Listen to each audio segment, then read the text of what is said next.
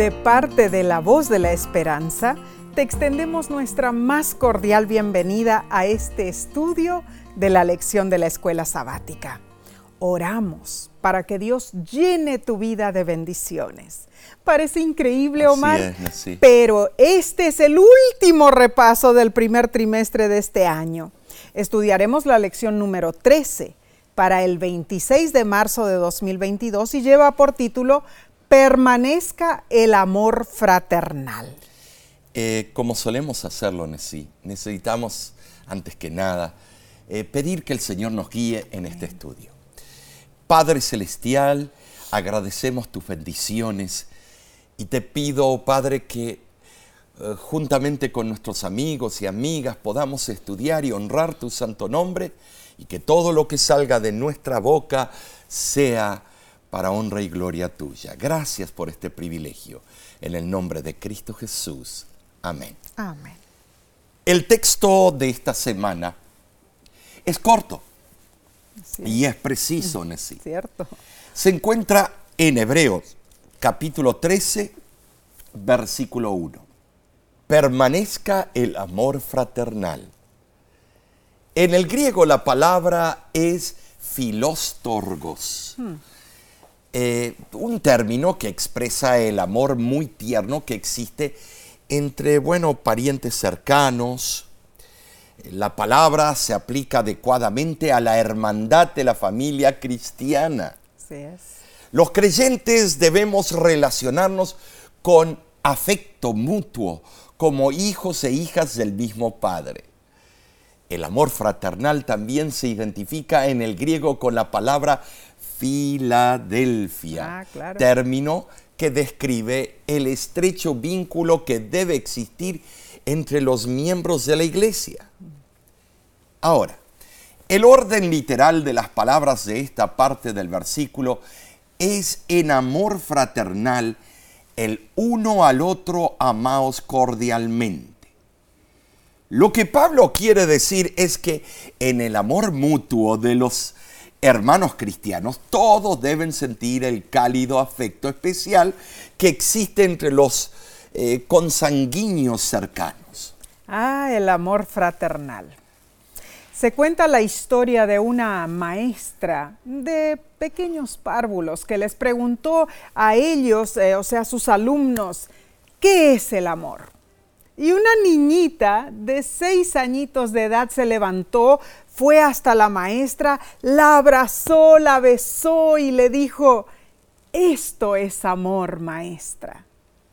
La maestra le agradeció con mucho cariño y le dijo, es muy linda esta demostración de, de amor, pero en verdad el amor es algo más. ¿Puedes decirme qué es? La misma niñita Después de pensar un momento, se levantó. Comenzó a poner en orden las sillitas que estaban fuera de lugar, eh, limpió bien el pizarrón, levantó unos papeles que estaban en el suelo, arregló los libros que estaban en desorden sobre una mesa y entonces con aire de satisfacción le dijo a la maestra, amor es también ayudar a otros, maestra. La niñita tenía razón. Esto es muy cierto. Hemos visto en el libro de Hebreos que somos parte de la casa del rey sumo sacerdote, bueno, Jesús, que también somos sus hermanos y hermanas. Pablo no se refiere solo a un grupo de personas que se ocupan de su salvación en una relación personalizada con Jesús, sino a una familia, a un hogar donde los integrantes se salvan juntos. El apóstol caracterizó la obra de Jesús en nuestro favor como amor fraternal. Así es. Él no se avergüenza en sí de llamarlos eh, hermanos, como vimos en Hebreos 2.11. Mm.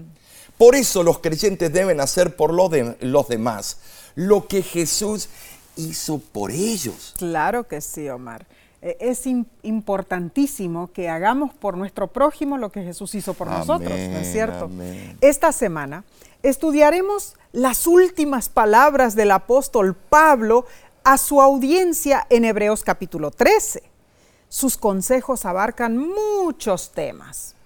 Entre ellos está incluido el amor fraternal, recordar a los que sufren, la fidelidad en el matrimonio, la confianza en Dios y no en el dinero. También habla del compromiso con los líderes cristianos, evitar la herejía, aferrarse a la esperanza y un pedido personal de oración que Pablo hizo por él mismo. Así es. Ahora, mientras Pablo incluye en este último capítulo de la epístola muchos consejos sobre la forma de vivir en el presente, él nos llama a recordar que tenemos un futuro con Dios. Eh, tienes razón, Nessie. Eh, esta semana, sabes, vamos a estudiar las respuestas a preguntas como, bueno, ¿cuál es el verdadero amor fraternal? También, ¿por qué es importante recordar que Dios nos está guiando como grupo? Y también, ¿cuáles son mis responsabilidades en relación con el grupo? Ah, importante. La pluma inspirada nos dice, el carácter que nosotros revelemos ahora es el que decide nuestro destino futuro. La felicidad del cielo se hallará poniéndose en conformidad con la voluntad de Dios. Y si los hombres llegan a ser miembros de la familia real en el cielo, es porque éste ha comenzado con ellos en la tierra. Han albergado el Espíritu de Cristo. El justo se apropiará de cada gracia, de toda facultad preciosa y santificada de las cortes del cielo, y cambiará la tierra por el cielo. Ah, qué hermosos, hermosa cita, Omar. Así es. Ah, la, la unión entre Cristo y nosotros como grupo, como familia cristiana, debe ser una unión viva, mis hermanos, una unión verdadera, una unión inagotable. Como verdaderos hijos de Dios, debemos revelar esa unión al mundo, a los que nos rodean. Si en nuestros corazones mora Cristo Jesús, llevaremos los frutos del amor fraternal. Muy bien dicho. Claro, Sí. como miembros de la familia de Dios debemos cultivar, fomentar y perpetuar el amor cristiano en todo lo que hacemos y decimos. Ah, va a estar linda esta lección, Omar. Así que pasemos a la parte del domingo 20 de marzo titulada Cuidar al pueblo de Dios. Muy relevante. Eh, bien, vemos que la lección nos pregunta cuál era el rol de la hospitalidad en la iglesia cristiana primitiva. Bueno, para eso nos vamos a Hebreos capítulo 13, versículo 2, y allí vemos la explicación, Nessie. Así es. Leamos. No os olvidéis de la hospitalidad, porque por ella algunos sin saberlo hospedaron a ángeles. ¿Te das cuenta, Nessie? En la época en que se dio inicio al cristianismo, había mucha necesidad de la hospitalidad de cristianos y de no cristianos. ¿Cierto? Las posadas eran escasas y con frecuencia se desconfiaba de los extraños. Ahora, si las familias y casas particulares no se interesaban en los forasteros, con frecuencia estos no tenían dónde alojarse. La hospitalidad exigía en la antigüedad que se albergara a los forasteros. Esta necesidad quizá no exista hoy día en el mismo grado, pues por lo general abundan los lugares donde alojar a los viajeros. Ahora, sí, sin embargo, lo que permanece en el principio y como cristianos debemos procurar formas y medios de demostrar hospitalidad de acuerdo con las necesidades actuales. Sí, no podemos hacerlo como ellos lo hacían, como mis abuelos lo hacían cuando veían un forastero, lo traían a la casa. Hoy en día traemos tal vez un asesino en serie. no, eh, eh, es otra dinámica. Hallará fe en la tierra. Hallará fe en la tierra cuando el Hijo del Hombre venga. Pero, Mar, en realidad el versículo no se refiere solo a ser hospitalarios con los que conocemos, hospedando a nuestros miembros de iglesia local, sino también se refiere a los que no son creyentes, a los extraños, y ahí está el peligro. El peligro es, que los hospedas y se quedan ahí. Mm, se quedan por semanas. Eso nos pasaba meses. nos pasó a nosotros eh, en nuestro ministerio. entonces la, la, fe ha decaído, entonces ya tenemos miedo de hospedar. Pero Pablo alude que algunos hospedaron ángeles sin saberlo. Ah, tenemos historias en cuanto a eso. Ese fue el privilegio de Abraham, el privilegio de Lot, el privilegio de Gedeón y de Manoa. La fidelidad en atender las necesidades de los forasteros será tenida muy en cuenta en el día del juicio, en el, en el día del juicio final. El apóstol exhortó en cuanto al cuidado de los presos también. Mateo capítulo 25 versículo 36 eh, perdón, dice, estuve desnudo y me cubristeis, enfermo y me visitasteis, en la cárcel y vinisteis a mí. La gran prueba tiene que ver con el grado al cual se han aplicado los principios de la verdadera religión a la vida diaria especialmente en relación con los intereses y con las necesidades de otros, incluso los que no son extraños. El autor de la lección menciona algo importante.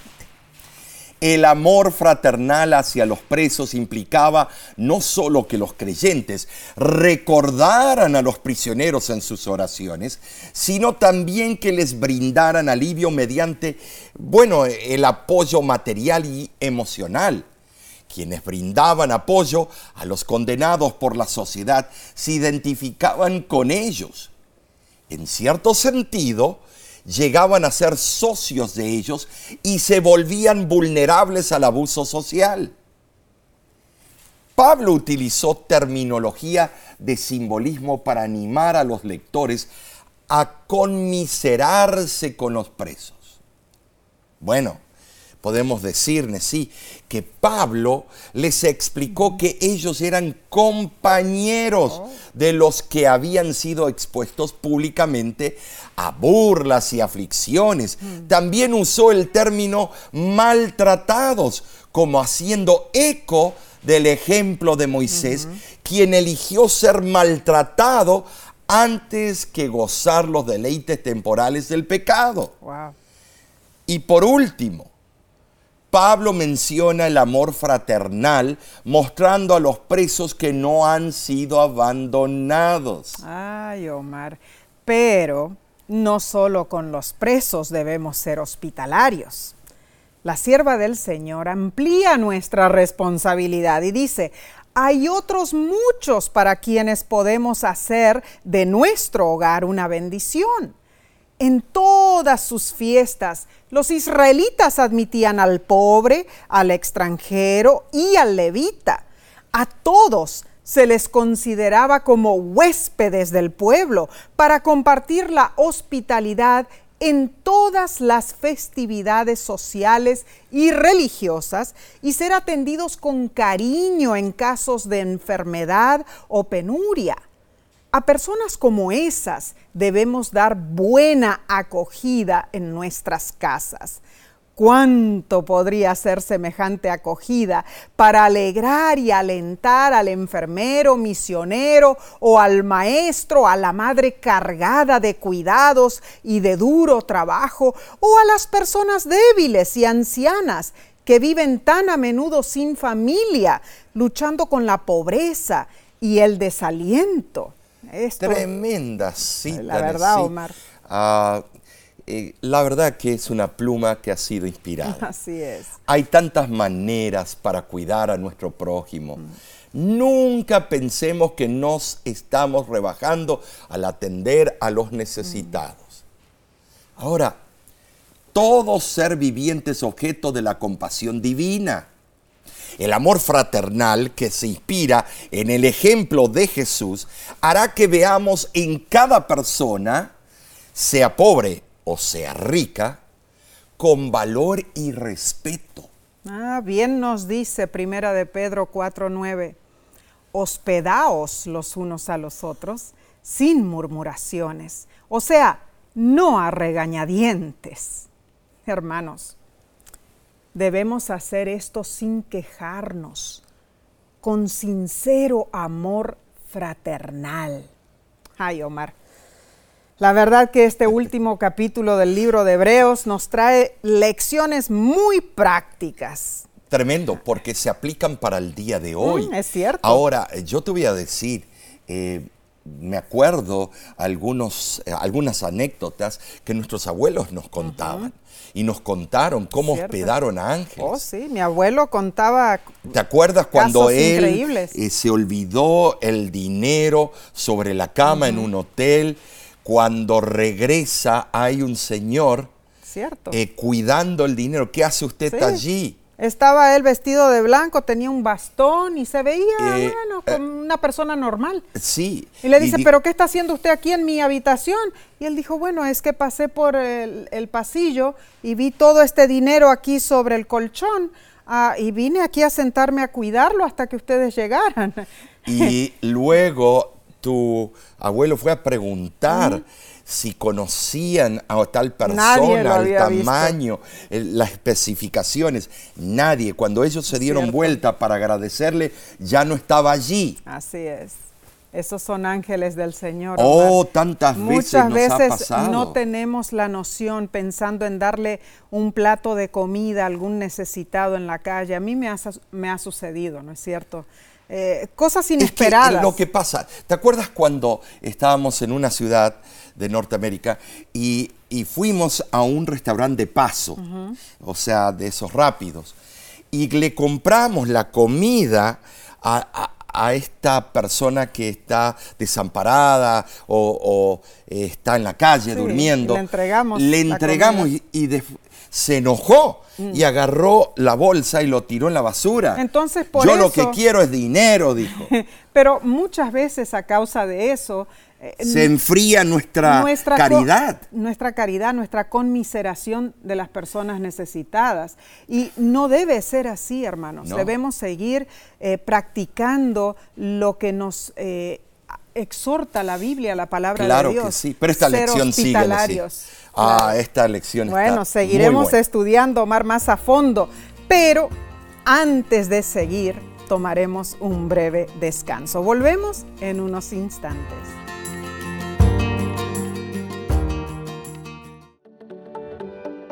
En nuestra aplicación puedes encontrar más contenido como este que te ayudará en tu vida espiritual. Lo puedes descargar visitando nuestra página web lavoz.org.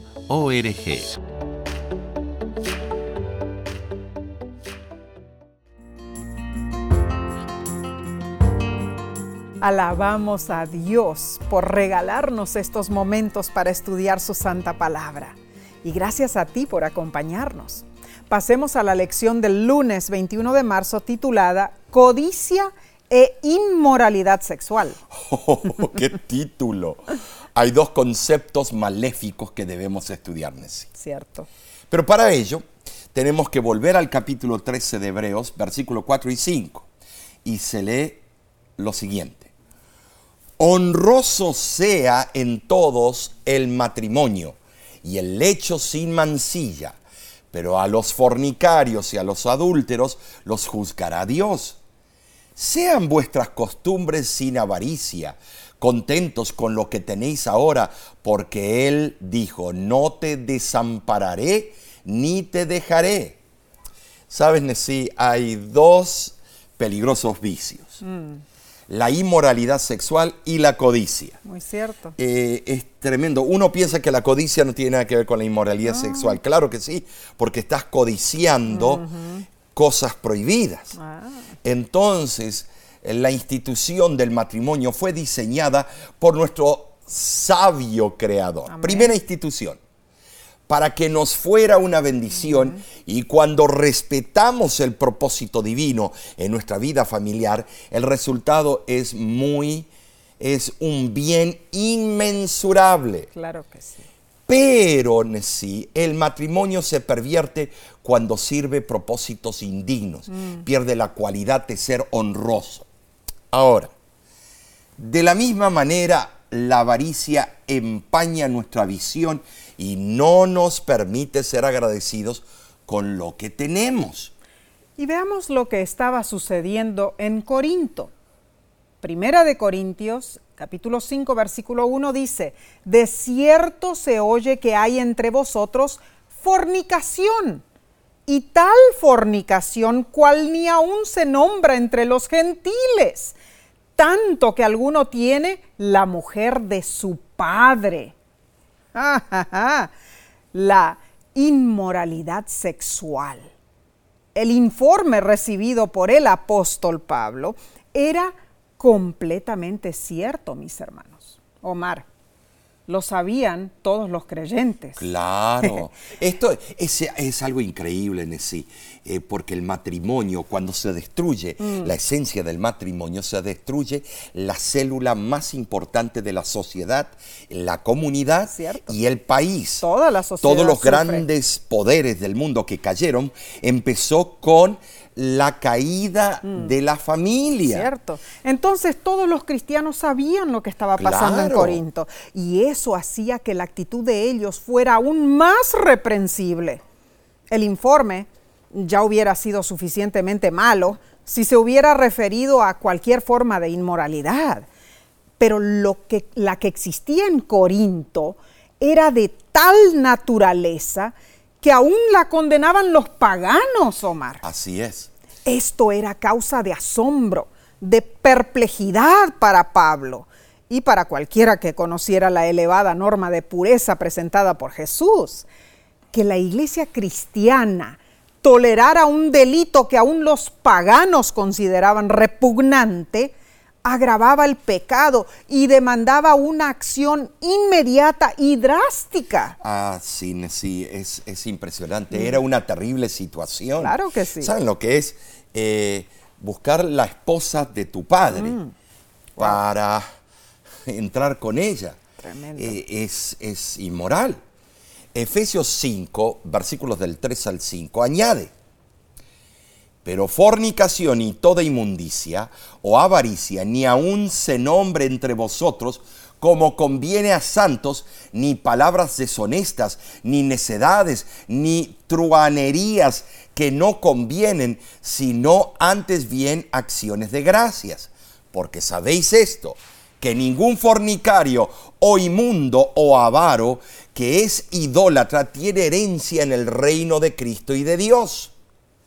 Ahora en sí, el apóstol Pablo eh, menciona el amor no santificado para explicar que los sentimientos más sagrados pueden ser pervertidos con necesidad, o perdón, con nece- necedades y bribonadas, eh, con Claro que sí. vulgaridades. ¿Cierto, Omar? Ahora, ¿cuántos de nosotros estamos dispuestos a colocar el pecado de la avaricia en el mismo nivel de la fornicación? Resulta ser que la avaricia también es un pecado mortífero, que a menudo pasa desapercibido en los círculos más respetables. Muchas veces se oculta tras nombres como competencia y éxito. Pero en el día del juicio daremos cuenta de todas nuestras acciones, incluso las que pensamos que son simple eh, vacuidad. Ahora, Pablo condena el, el humor morboso, Ah, las bromas también. bajas y groseras, Cierto. el espíritu de gratitud y ánimo, es el mejor antídoto contra el indecoroso espíritu de liviandad. y esto pasa eh, después de salir de la iglesia, mm. en los sociales, eh, cuando se encuentran en el estacionamiento. Eh, empezamos a bajar el estándar mm. y empiezan estas bromas que de verdad deshonran al Señor. Todos hemos sido culpables. Bromas y comentarios vulgares, ¿no? Leamos Colosenses 3:5 hace morir pues lo terrenal en vosotros, fornicación, impureza, pasiones desordenadas, malos deseos y avaricia, que es idolatría. Omar, Pablo advierte contra la inmoralidad sexual y la codicia, ¿no es cierto? Estos dos males están conectados, hermanos y son graves amenazas al amor fraternal. La sociedad greco-romana era laxa en cuanto a la integridad sexual. Por ejemplo, se permitía a los hombres a tener relaciones sexuales siempre que fueran discretos. Pero hoy día también vemos estos ejemplos y muchas otras inmoralidades depravadas.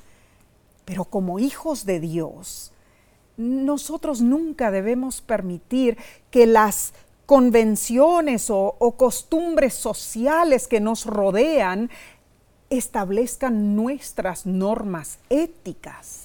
Nuestra vida debe ser honrosa. Esto es serio, hermanos. Pablo además menciona que los grecos romanos estaban enviciados con el amor al dinero. ¿Acaso ¿No vemos que lo mismo ocurre hoy en día? Está insertada en las mentes modernas la idea de que el dinero es todo. Es un concepto de riqueza equivocado. La riqueza verdadera es tener a Dios en nuestro corazón y es tener una unidad en nuestra familia, es valorar a las personas que nos aman verdaderamente.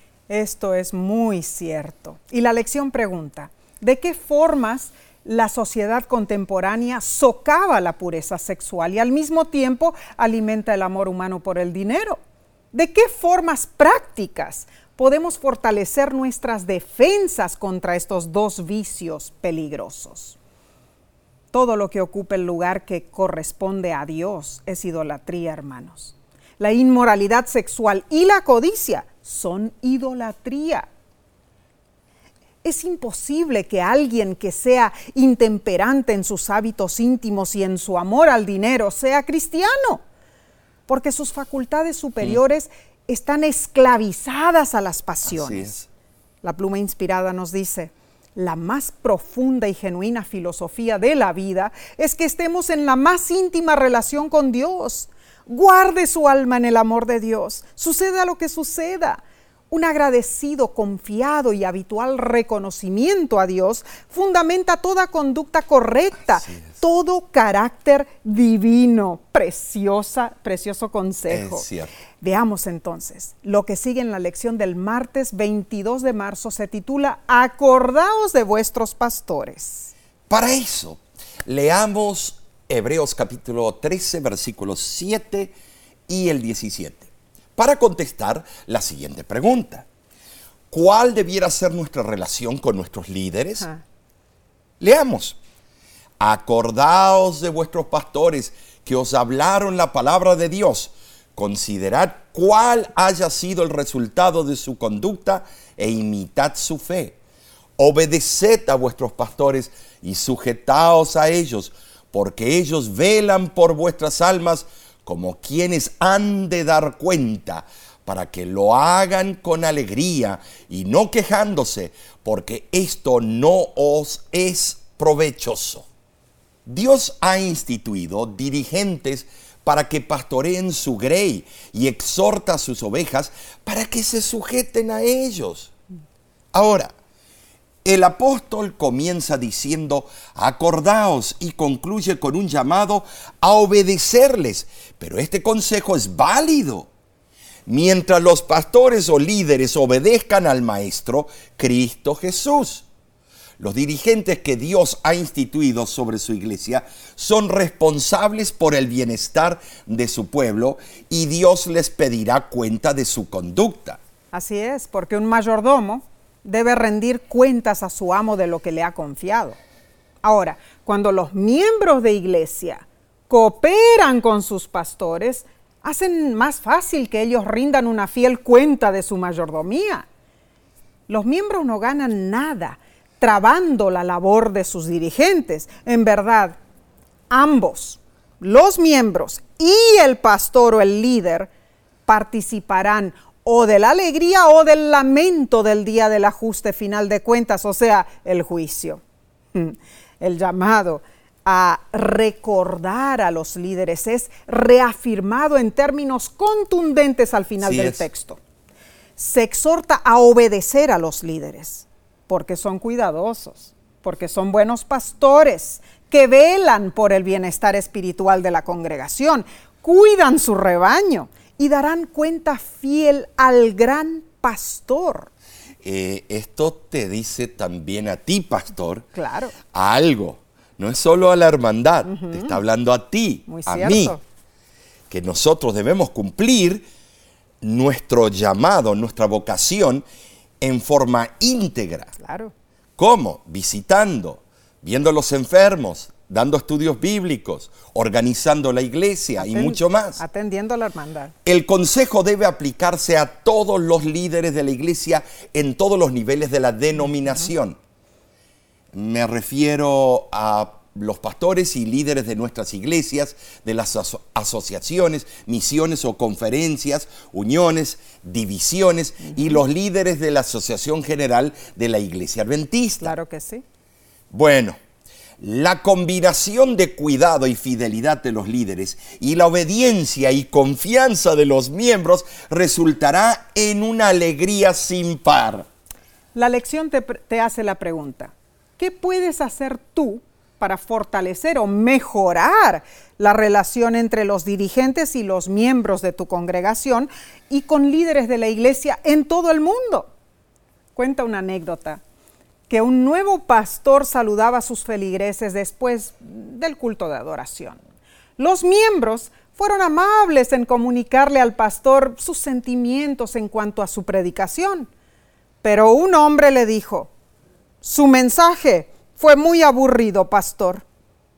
El pastor lo miró, disimuló y siguió saludando a otros.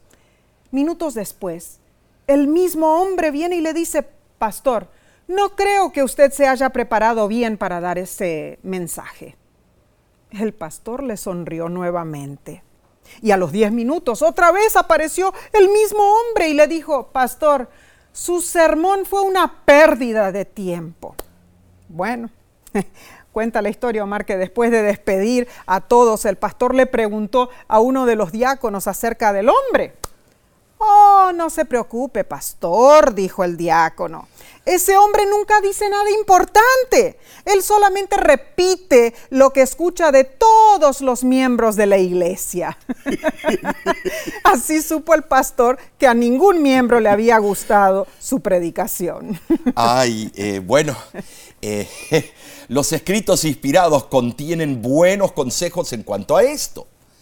Leo del libro Testimonios para la Iglesia. No critiquéis a aquellos que llevan la carga de la responsabilidad. No permitáis que vuestras conversaciones en la familia sean envenenadas por la crítica de los obreros del Señor. Satanás obra siempre para impregnar a los hombres de su espíritu, para apagar el amor que debiera cultivarse cuidadosamente entre hermanos, para destruir la confianza, para estimular los celos, las sospechas y las disputas. Mm, bien, dice la pluma inspirada también, que Dios desea que oremos mucho más y que hablemos mucho menos. Pero también se aconseja a los pastores. Testimonios para la iglesia dice, se me hizo ver que antes de que la obra de Dios pueda realizar un progreso decidido, los ministros deben convertirse.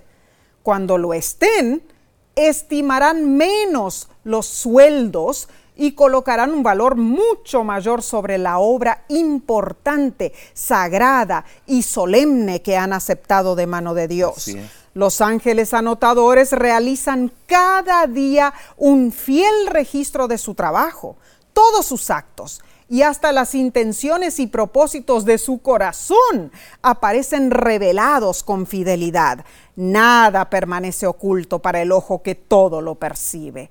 Los que han puesto todas sus energías en la causa de Dios sentirán que la obra de Dios es una parte de ellos de modo que no trabajarán únicamente por un sueldo, no serán siervos infieles que tratan de agradarse a sí mismos, sino que se agradarán ellos mismos con todos sus intereses a esta obra solemne. Ay, Omar, esta cita está tremenda, ¿cierto? Bueno, este, eh, este último debemos entender que eh, llegamos a iglesias y siempre hay hermanos quejándose de los pastores. Muy cierto. Y pastores quejándose de los hermanos. Así es también. No podemos tomar bandos.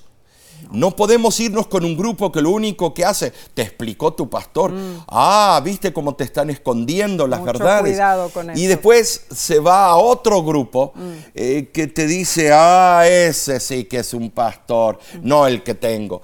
¿Saben una cosa? Lo que estamos cayendo es en las redes satánicas para que la obra no progrese. Es lo que quiere Ahora, debemos nosotros tirar parejo. Una yunta de bueyes. si no están los dos bueyes tirando parejo, el surco sale para cualquier, para cualquier lado. Así es, y la lección bien lo explica. En el día del juicio, todos daremos cuentas, ¿no es cierto? Este estudio, este último estudio de este trimestre está tocando teclas muy sensitivas. Muy sensitivas. Seguiremos con la parte del miércoles después de una breve pausa. Volvemos en unos instantes.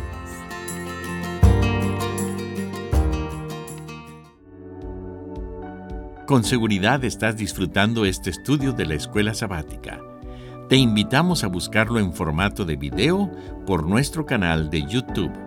Lo puedes encontrar en youtube.com diagonal La Voz de la Esperanza.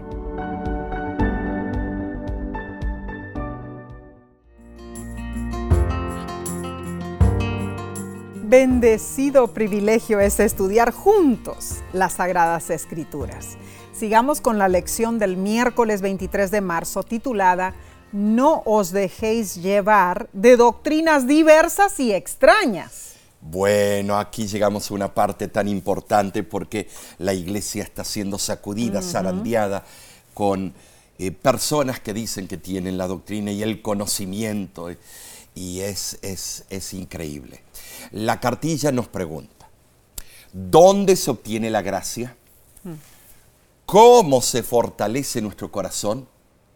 Bueno, eh, para contestar debemos leer ciertos textos. El primero se encuentra en Hebreos 13, versículo 9. No os dejéis llevar de doctrinas diversas y extrañas, porque buena cosa es afirmar el corazón con la gracia, no con viandas que nunca aprovecharon a los que se han ocupado de ellas. Dios no cambia en sí. No. Entonces su mensaje nunca puede cambiar. Hebreos 13, 8 dice que Jesucristo es el mismo ayer, hoy y por los siglos. Y en cuanto a las viandas, el autor de la lección dice, la relación entre las enseñanzas falsas y los alimentos probablemente no se refiera a la distinción entre alimentos limpios e inmundos. ¿Por qué? En primer lugar, Pablo no parece estar preocupado por la distinción entre los alimentos limpios e inmundos.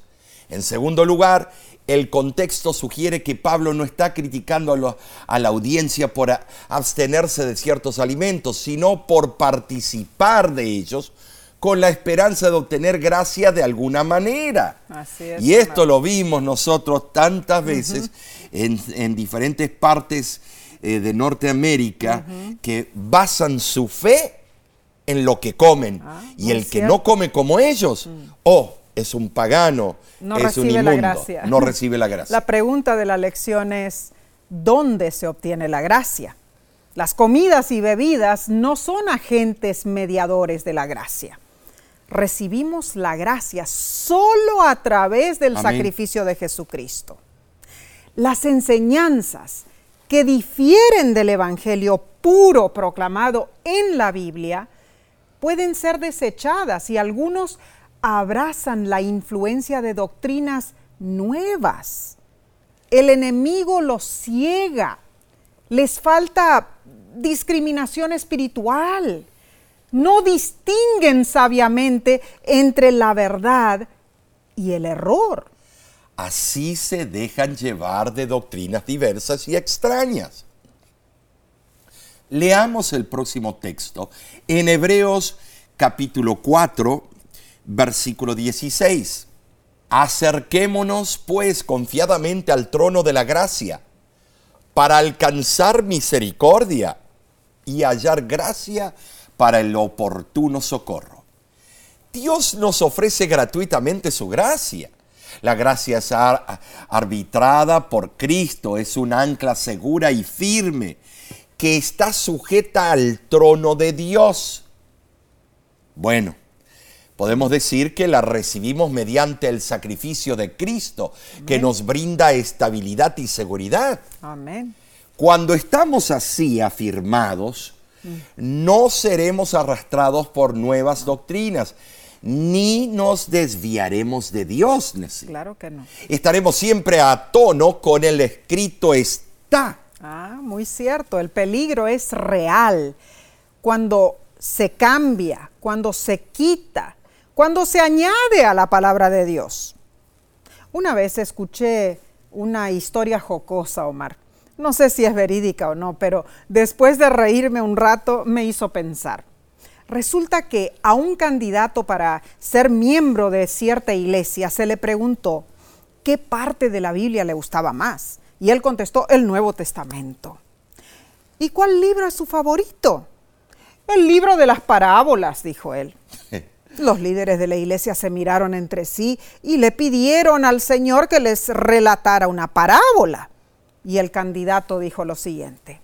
Había una vez un hombre que viajaba de Jerusalén a Jericó y cayó en mano de ladrones, y los espinos por el camino lo lastimaron. El hombre decidió visitar la reina de Sabá, y ella le regaló mil talentos de plata y cien mudas de vestidos.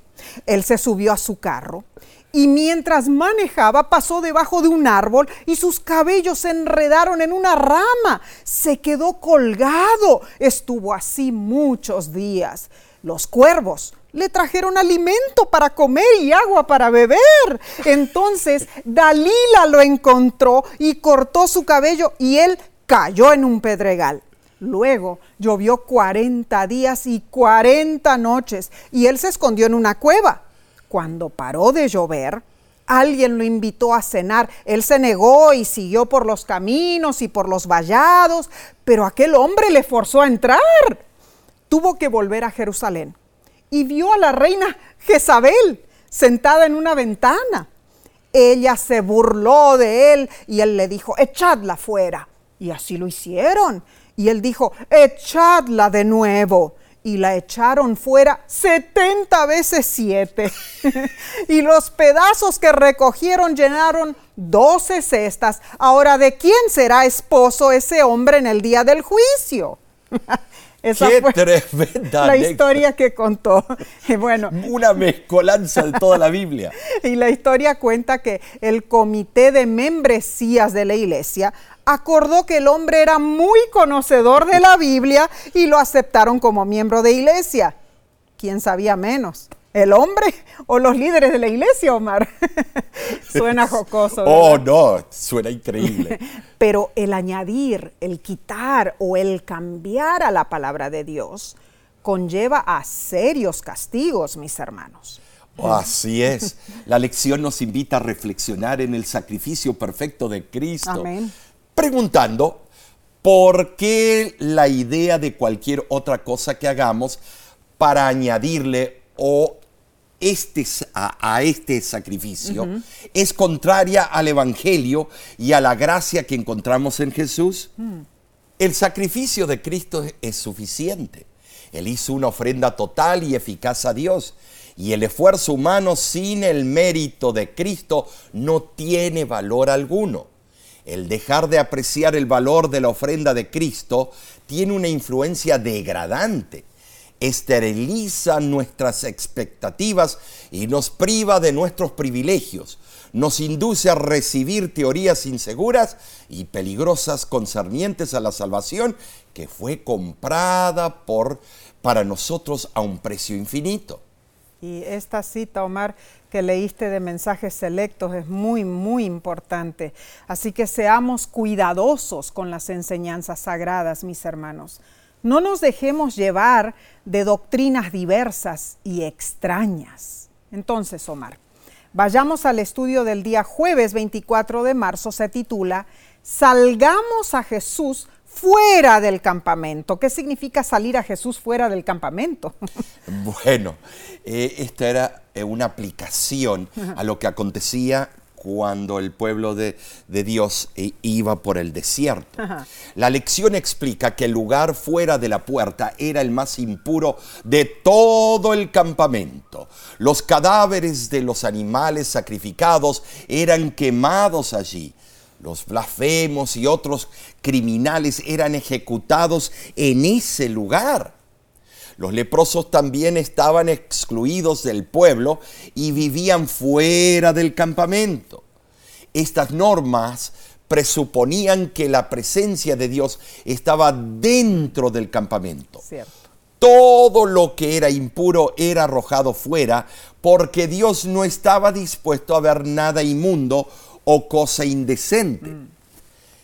Ahora, Jesús sufrió en la cruz fuera de Jerusalén. Esto enfatiza la vergüenza que él tuvo que soportar.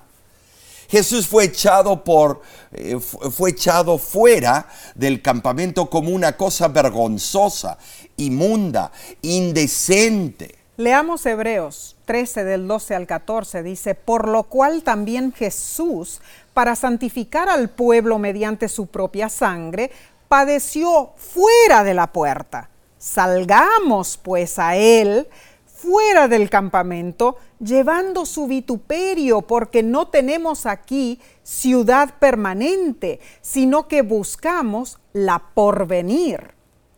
Pablo sugiere que la presencia de Dios está ahora fuera del campamento. El acto de seguir a Jesús fuera del campamento significa no solo llevar su vituperio, su vergüenza, sino también salir a su encuentro. Omar, los que manifestaron simpatía con Jesús cuando él fue al Gólgota, eh, como bueno, como un criminal condenado, esas personas sufrieron vituperio con él. Ah, sí. ¿No es cierto? Cuando los cristianos de origen judío abrazaron el cristianismo, incurrieron el odio de sus compatriotas judíos. Y cuando daban la, espada, la espalda al sistema judaico de sacrificios como un medio de salvación, ellos eran acusados de apostasía, de traición. Y los judíos consideraban a Jerusalén como una ciudad permanente. Pensaban que el plan divino estaba indisolublemente ligado a esa ciudad y que estaba destinada a permanecer para siempre. Esos judíos se sentían seguros en los brazos del judaísmo. Pero los cristianos no tienen una ciudad permanente tal.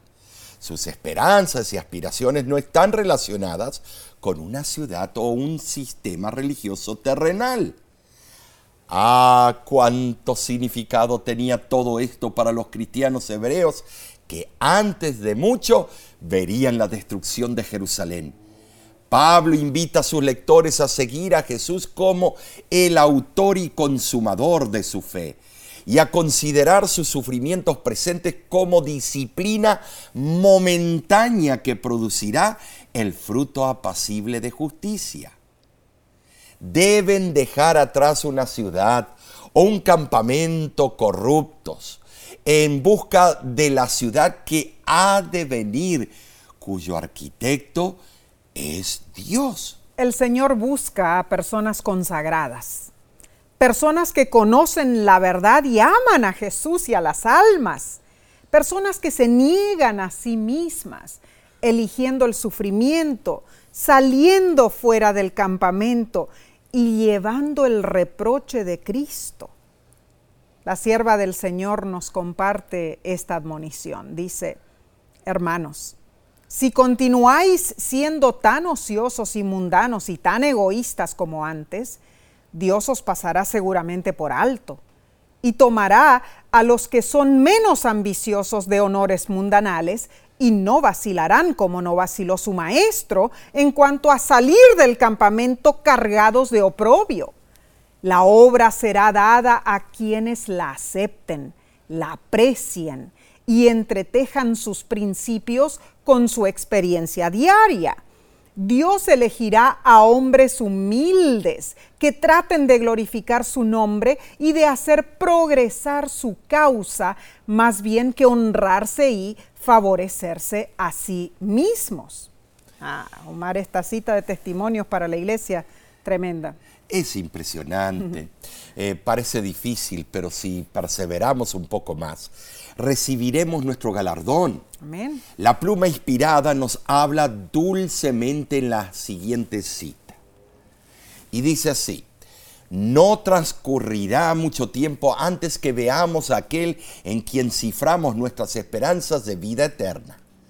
Y en su presencia todas las pruebas y los sufrimientos de esta vida serán como nada.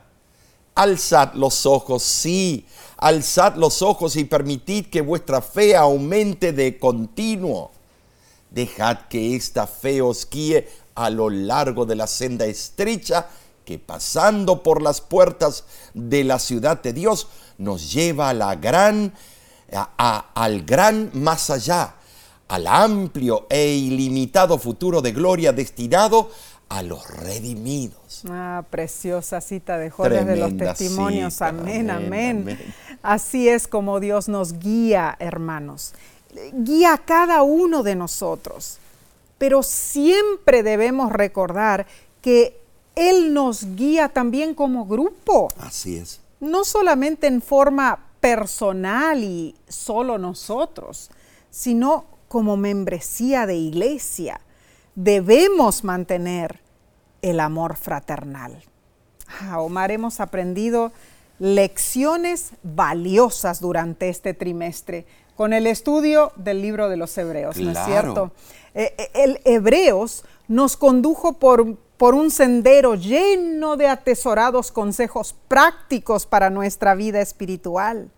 Esperamos que tú hayas sido grandemente bendecidos, bendecido, pero, Omar, pero, pero, aquí no termina porque viene otro fascinante estudio. Oh, sí. El próximo trimestre, hermanos, nos transportaremos al primer libro del canon bíblico. El título, el título general es El Génesis.